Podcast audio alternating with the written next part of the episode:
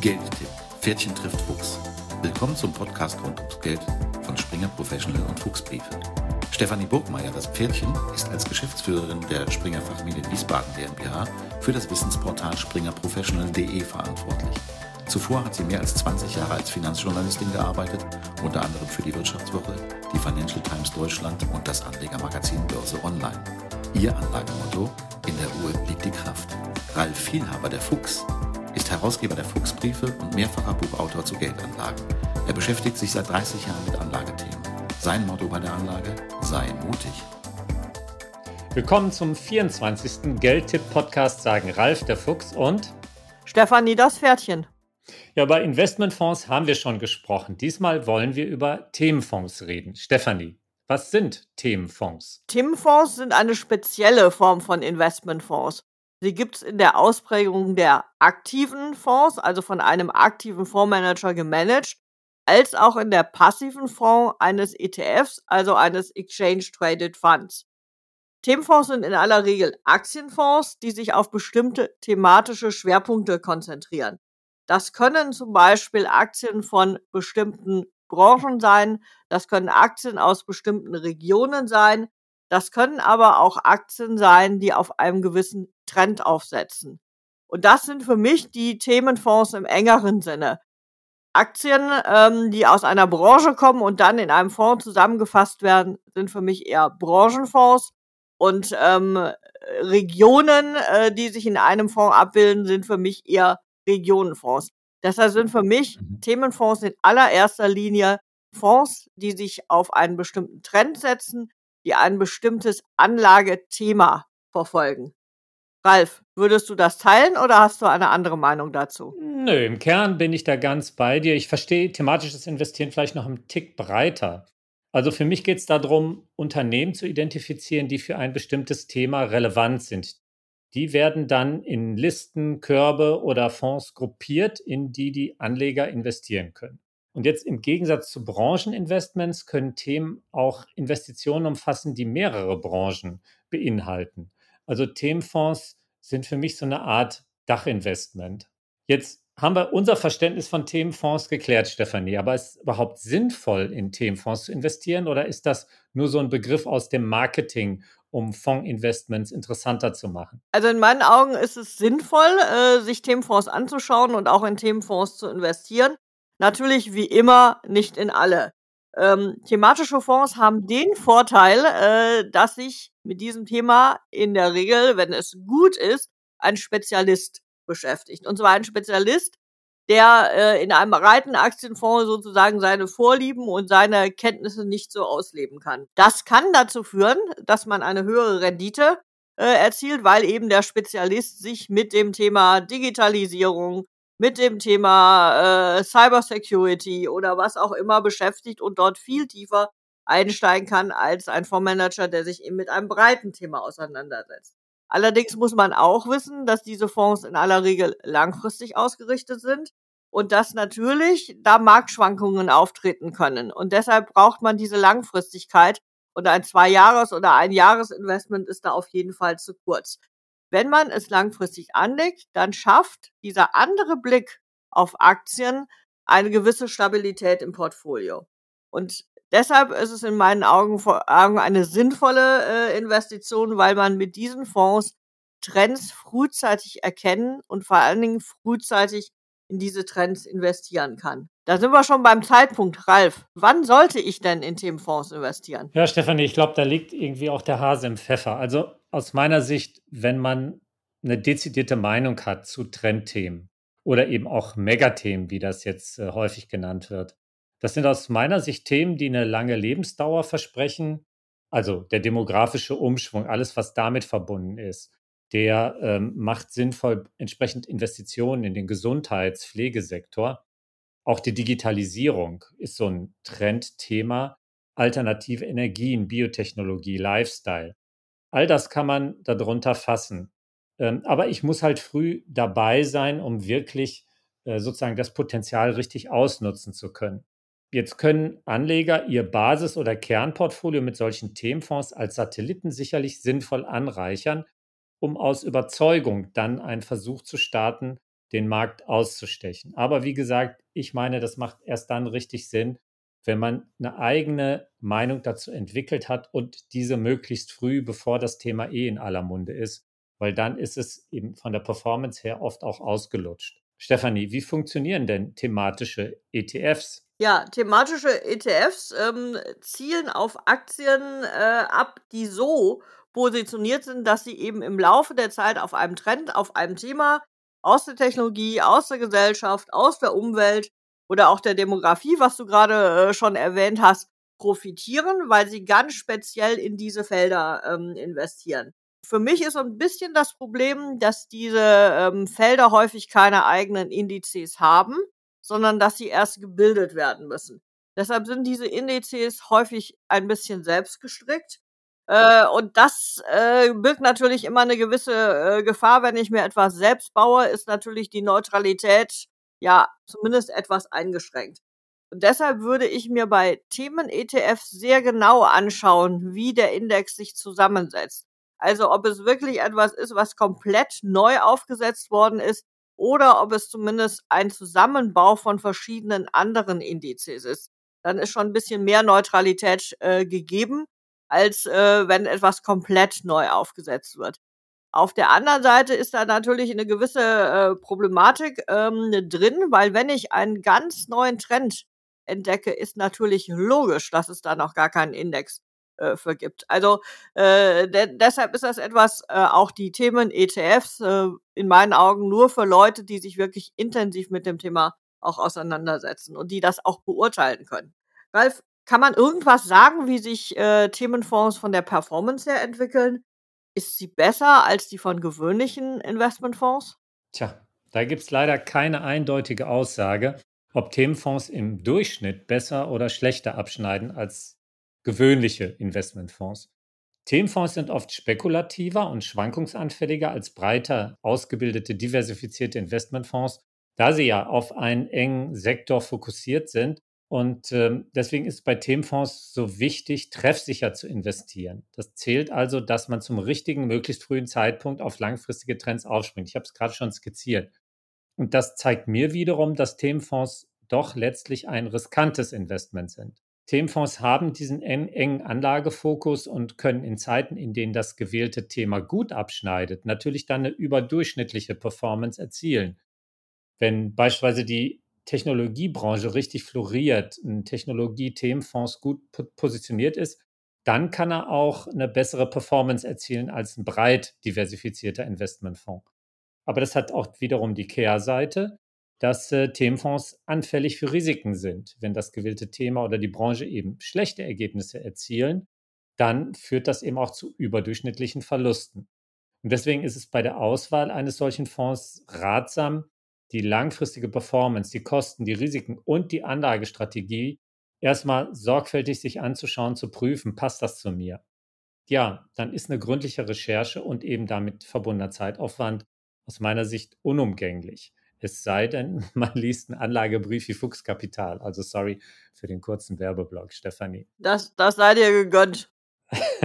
Gibt es denn Auswertungen, Stefanie, zur Performance von Themenfonds, die belegen, dass diese besser performen als klassische Investmentfonds? Es gibt natürlich Studien und Auswertungen ähm, zur Performance, aber so ganz eindeutig sind diese Ergebnisse nicht. Es sind sehr gemischte Ergebnisse.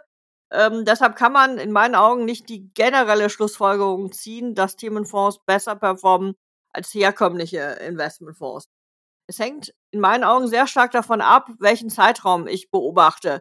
Äh, du hast das gerade äh, schon angedeutet. Ähm, es gibt Zeiträume, wenn ein Thema gerade entdeckt wird, äh, viele draufspringen, dann gibt es eine außergewöhnliche Performance.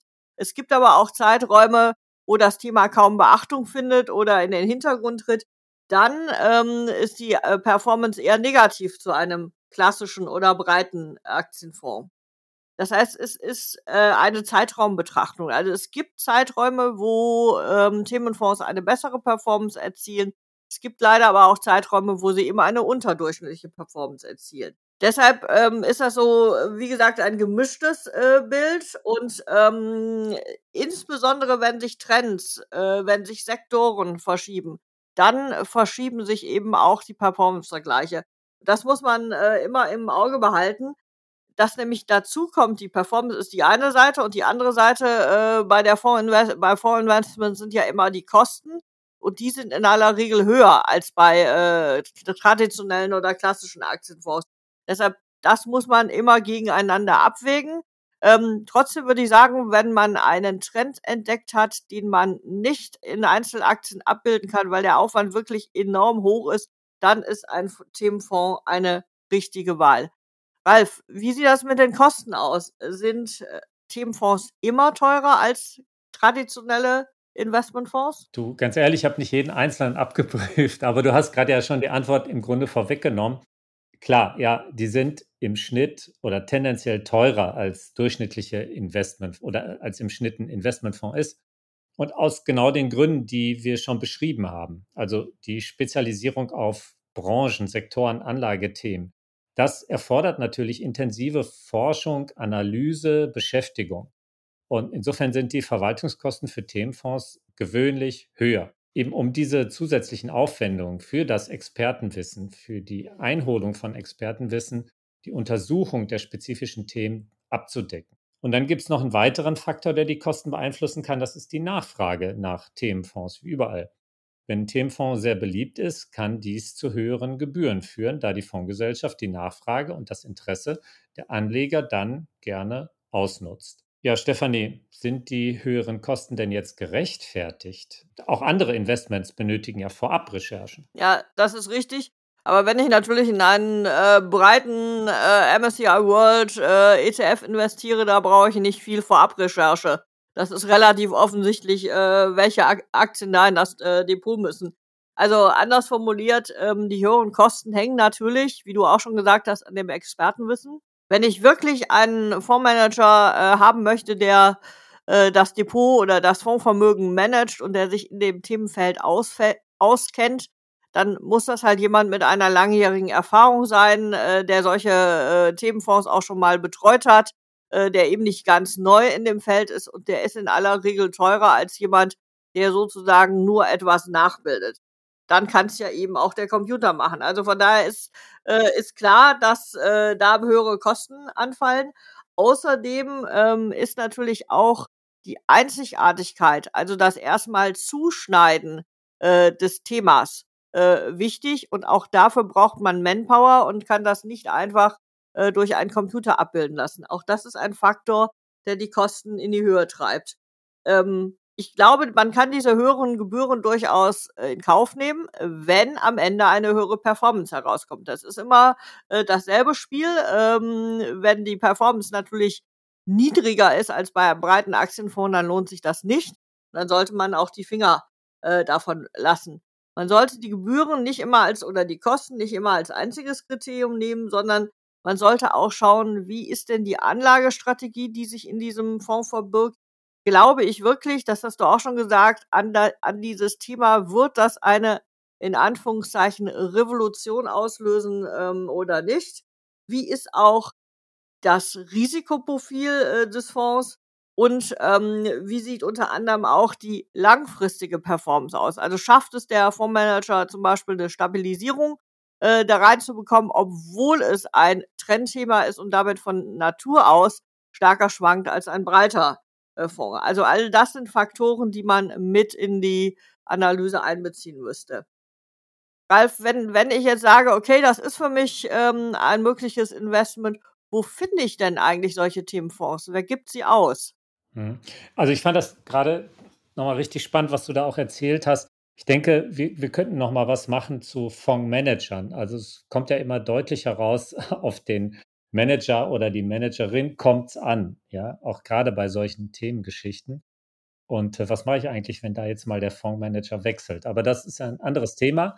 Ja, spannendes ja. Thema. Die Landschaft der Emittenten von Themenfonds, die verändert sich ja wie alles ständig. Gibt immer mehr Unternehmen in den Bereich, im, im Bereich der nachhaltigen ähm, und auch thematischen Investitionen, die da einsteigen. Aber man kann ein paar bedeutende Emittenten von Themenfonds nennen und die kommen alle, wie erwartet, aus dem angelsächsischen Raum. Da ist erstmal der Gigant BlackRock, den kennt ja jeder als eines der größten Investmentunternehmen weltweit.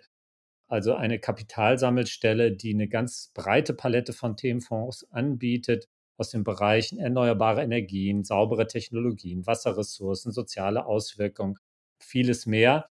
Dann gibt es noch andere wie State Street, äh, Global Advisors, die ähm, sind auch ein wichtiger Emittent von Themenfonds.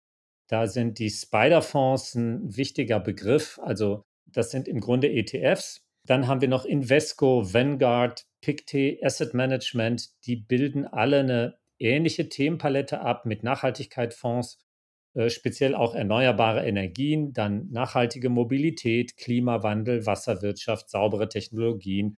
Du siehst, das vermengt sich auch vieles. Also so richtig sauber abgetrennt sind die Themen aus meiner Sicht nicht.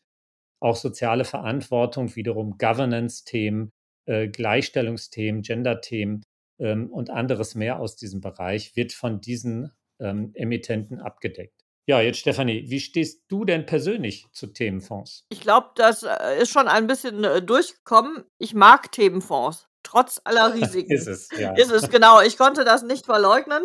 Warum mag ich sie? Äh, weil sie mir die Chance geben, in einen Trend zu investieren, ohne dass ich einen immensen Aufwand habe. Also ich nenne mal ein Beispiel, ähm, das Thema künstliche Intelligenz, das merken wir aktuell alle, das wird Veränderungen hervorführen, herbeiführen, die wir heute wahrscheinlich noch gar nicht genau abschätzen können. Wenn ein solches neues Thema aufkommt, dann ist es sehr schwierig sozusagen, da die Marktführer schon sehr frühzeitig zu identifizieren. Oder noch besser gesagt, die künftigen Marktführer. Und da hilft mir ein Themenfonds mit, weil dort sitzt ein Spezialist, der sich den ganzen Tag mit nichts anderem auseinandersetzt, als zu untersuchen, wer sind die künftigen Stars der KI-Branche. Und deshalb ähm, in solchen Fällen nutze ich gerne Themenfonds. Äh, natürlich, wenn ich sowas investiere, dann muss ich schauen, was ist die Gesellschaft, ähm, wer steht dahinter, haben die das schon häufiger gemacht, also haben die eine Palette von Themenfonds insbesondere von erfolgreichen Themenfonds, also nicht mal äh, auf irgendeinen Trend nur aufgesprungen zu sein, sondern haben die eine Palette, die erfolgreich ist. Da ist sicherlich das, was du gerade an äh, Emittenten genannt hast, ganz hilfreich, da mal zu schauen, wie haben sich dort die to äh, Themenfonds entwickelt. Und hat dann, äh, da würde ich auch äh, drauf schauen, hat der jeweilige Fondsmanager, der jetzt diesen neuen Themenfonds managen äh, soll, hat der einen Track Record? Also war der in der Vergangenheit mit ähnlichen Investments erfolgreich? Das sind für mich so die Kriterien, nach denen ich schaue, ähm, gibt es einen Themenfonds, in den ich investiere. Ich muss zugeben, man erleidet manchmal auch so seine Pleiten. Ich kann mich noch an einen äh, Biotech-Themenfonds ähm, äh, erinnern, den ich irgendwann mal Ende der 90er Jahre gekauft habe. Ähm, das hat nicht funktioniert. Weil da, es war einfach zu früh. Äh, da gab es noch nicht äh, sozusagen äh, den Hype, den es mittlerweile in diesem Thema gibt. Also äh, man äh, muss da durchaus auch gewisse, gewisses Lehrgeld äh, zahlen. Ralf, ich schätze, du bist etwas zurückhaltender zu dem Thema, als ich es bin. Was ist deine Meinung zu Themenfonds? Ja, erstmal vielen Dank für die elegante Überleitung. Ähm, ja, ich bin in der Tat bei Themenfonds eher zurückhaltend. Mir sind einfach die meisten zu teuer für das, was ich dann am Ende auch äh, an Performance bekomme. Das ist mir auch zu unsicher. Ähm, ich bin mir auch selten in einem sehr frühen Stadium wirklich sicher, ob ein Thema ein starker Trend ist. Und ich weiß, ich muss schon mit einer ordentlichen Summe lange dabei bleiben, damit ich das rausfinde. Und es gibt ja auch nicht ständig wirklich neue Trendthemen aus meiner Sicht. Deswegen ich habe da eine deutlich zurückhaltendere Position zu Themenfonds. Und was ist jetzt dein persönlicher Investment-Tipp heute, Stefanie? Ja, künstliche Intelligenz habe ich schon genannt. Also das äh, wäre ein Themenfonds, den ich äh, A, selber, in den ich selber investiere und den ich auch interessierten Zuhörern und Zuhörerinnen empfehlen würde. Ähm, daneben finde ich das Thema Wasserstoff extrem spannend. Einmal natürlich ähm, auf der Verkehrsebene, aber dann natürlich auch als Energiespeicher. Äh, da äh, wird sich auch noch sehr viel tun in den kommenden Jahren im Zuge der Energiewende. Auch das ist ein Thema, was ich sehr schwierig äh, halte, über Einzelaktien abzudecken. Deshalb wäre auch da mein Rat, sich nach einem Themenfonds äh, umzuschauen. Und da gibt es auch schon erste äh, Produkte. Also das ist nicht so, dass das äh, noch nicht abgebildet wird. Und Ralf, Hättest du überhaupt einen Anlagetipp in dem Fall oder sagst du Finger weg? Nee, Finger weg sage ich nicht. Du hast mir auch gerade eine Steilvorlage gegeben. Wir haben ja sogar einen eigenen Investmentbrief zu Wasserstoffinvestments und äh, sind auch echte Fans von diesem ganzen Wasserstoff-Energiethema. Ähm, also wir jetzt als ähm, Fuchs. Ich mag aber als Investmentthema persönlich auch noch die Digitalisierung mit KI. Auch das ist ein Thema, an das ich wirklich glaube. Allerdings ist es jetzt auch nicht mehr ganz neu. Jetzt springen da ja auch alle drauf. Ähm, dann das Thema Gesundheit. Und wenn ich jetzt noch ein anderes, ähm, etwas verhaltener nenne, dann ist das das Thema Wasser, in das ich thematisch investieren würde. Nicht in allem bin ich investiert, aber Wasserstoff, das finde ich auch faszinierend. Ja, Stefanie, damit sind wir für heute mit dem Podcast am Ende. Beim nächsten Mal wollen wir uns ähm, erneut einem Fondsthema widmen und dann soll es um Hedgefonds gehen. Sind die jetzt Heuschrecke, wie das mal ein deutscher Minister formuliert hat, oder sind sie eher Erntehelfer? Das wollen wir erkunden. Und bis dahin sagen Tschüss, euer Ralf der Fuchs und Stefanie das Pferdchen. Das war Geldtipp. Pferdchen trifft Fuchs. Der Podcast rund ums Geld von Springer Professional und Fuchsbriefe. Hören Sie in 14 Tagen wieder rein, wenn es entweder heißt, in der Ruhe liegt die Kraft oder sei mutig.